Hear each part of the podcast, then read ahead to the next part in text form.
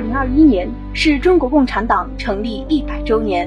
回首过往一百年来，中国共产党励精图治，风雨无阻，奋力诠释了千磨万击还坚劲，任尔东西南北风的拼搏进取，演绎了安得广厦千万间，大庇天下寒士俱欢颜的担当奉献。一百周年，在庆祝我们党百年华诞的重大时刻，在两个一百年奋斗目标历史交汇的关键节点，在全党集中开展党史学习教育正当其时，广大党员干部应通过实际作为，奋力奏响建党一百周年的华美乐章。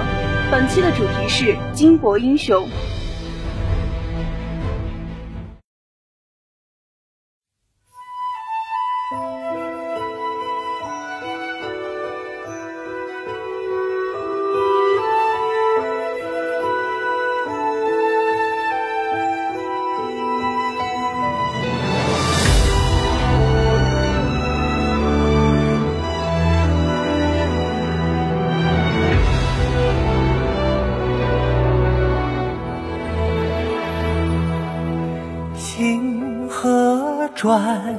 岁月如梭，看梨花醉渔火，传情色。流水歌，曾山复江河，看九州风月同，喜欢乐。愿情长应，不负青春为家国。万千人中，你和我化作燎原星火，热血交汇，信仰融入你脉搏，归队为看望忧国，哪怕无人知。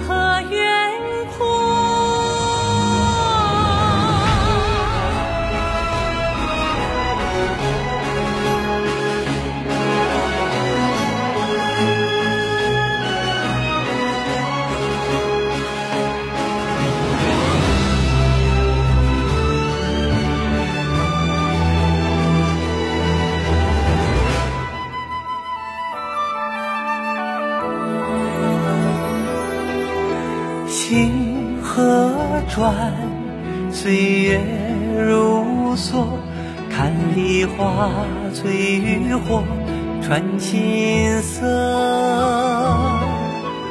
流水歌，曾山复江河，看九州风月同，喜欢乐。愿情长吟，不负青春为家国。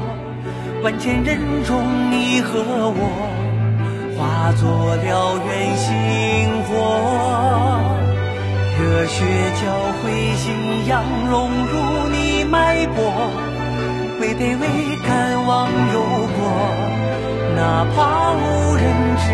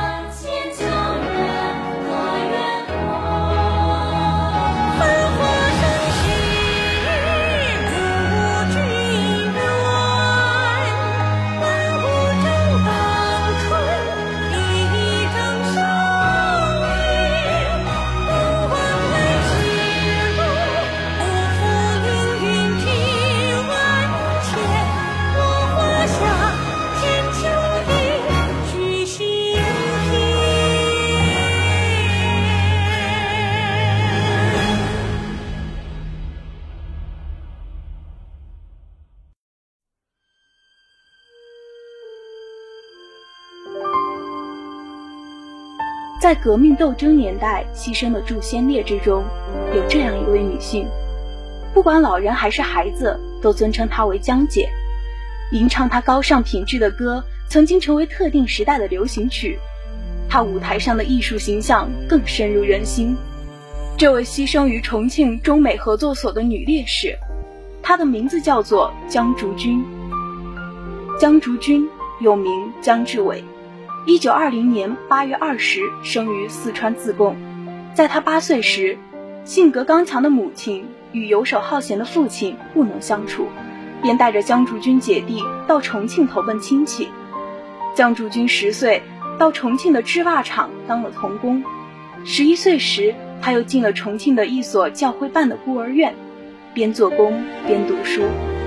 在苦难的生活经历中，江竹君对当时的社会制度充满憎恨，同时也在上学期间用功读书，养成了刻苦学习的精神。随后。江竹君先后进入重庆南岸中学、中国工学附中、中华职业学校和四川大学学习。一九三九年，还是一名中学生的江竹君加入了中国共产党。一九四零年秋，他进入中华职业学校学习，并担任该校地下党组织负责人，从事青年学生工作。一九四三年的重庆是国民党统治的中心地带。共产党人的地下工作充满危险，形势相当严峻。组织上出于安全考虑，决定派地下党重庆新市区委员江竹君假扮重庆市委第一委员彭永吴的妻子，协助他工作。要长期与一位异性共同生活、朝夕相处，对于一位二十三岁的未婚女青年来说，是一件非常尴尬的事情。但她明白，这一切都是为了革命。毅然接受了这项任务，从此江竹君和彭永吴逐渐成为了最亲密的同事和战友。他们在共同生活、共同战斗、共同历险的经历中相互关怀、相互敬重，渐渐地产生了感情。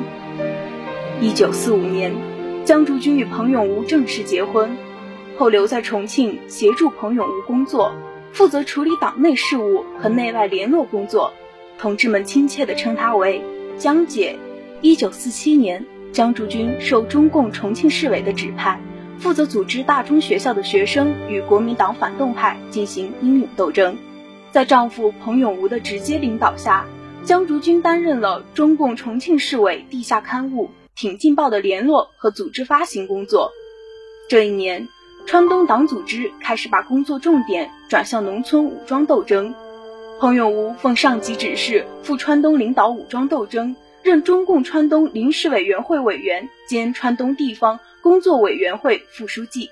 江竹君以中共川东临委及川东地委联络员的身份，和丈夫一起奔赴斗争最前线。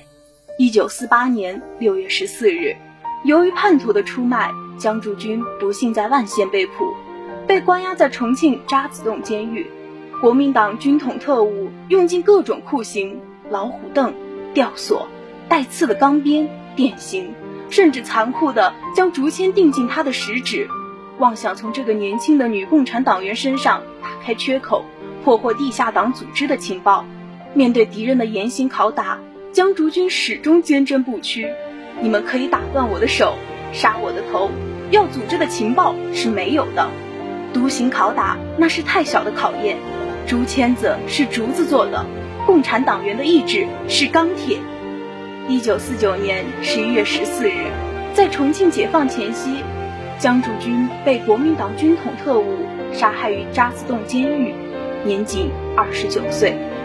几十年来，江姐要比烈士本名江竹君的知名度高得多。她身穿旗袍，外罩毛线背心的服装样式，也曾被人称为江姐式。这虽然要归功于艺术作品的形象塑造，更重要的还在于烈士本人的事迹感人。重庆刚解放时，罗广斌在一本小册子中发表了江竹君烈士小传。罗广斌是由江竹君介绍入党，并在他的领导下工作。他被关入渣滓洞监狱后，江姐通知狱中的难友，此人可靠。一九五一年，纪念建党三十周年时。重庆大众文艺发表了杨一言所写的《圣洁的雪花》征文，也是以江竹君烈士为题材。一九五九年，中国青年出版社出版发行了二十八万册的《在烈火中永生》。此后，罗广斌、杨一言以三年的艰苦创作，写出长篇小说《红颜》。此书仅国内就先后发行八百多万册，可以说影响了一代人。烈士的事迹不仅被作为长篇小说的素材，烈士的事迹不仅被作为长篇小说的素材，而且还被搬上了舞台、荧幕和屏幕。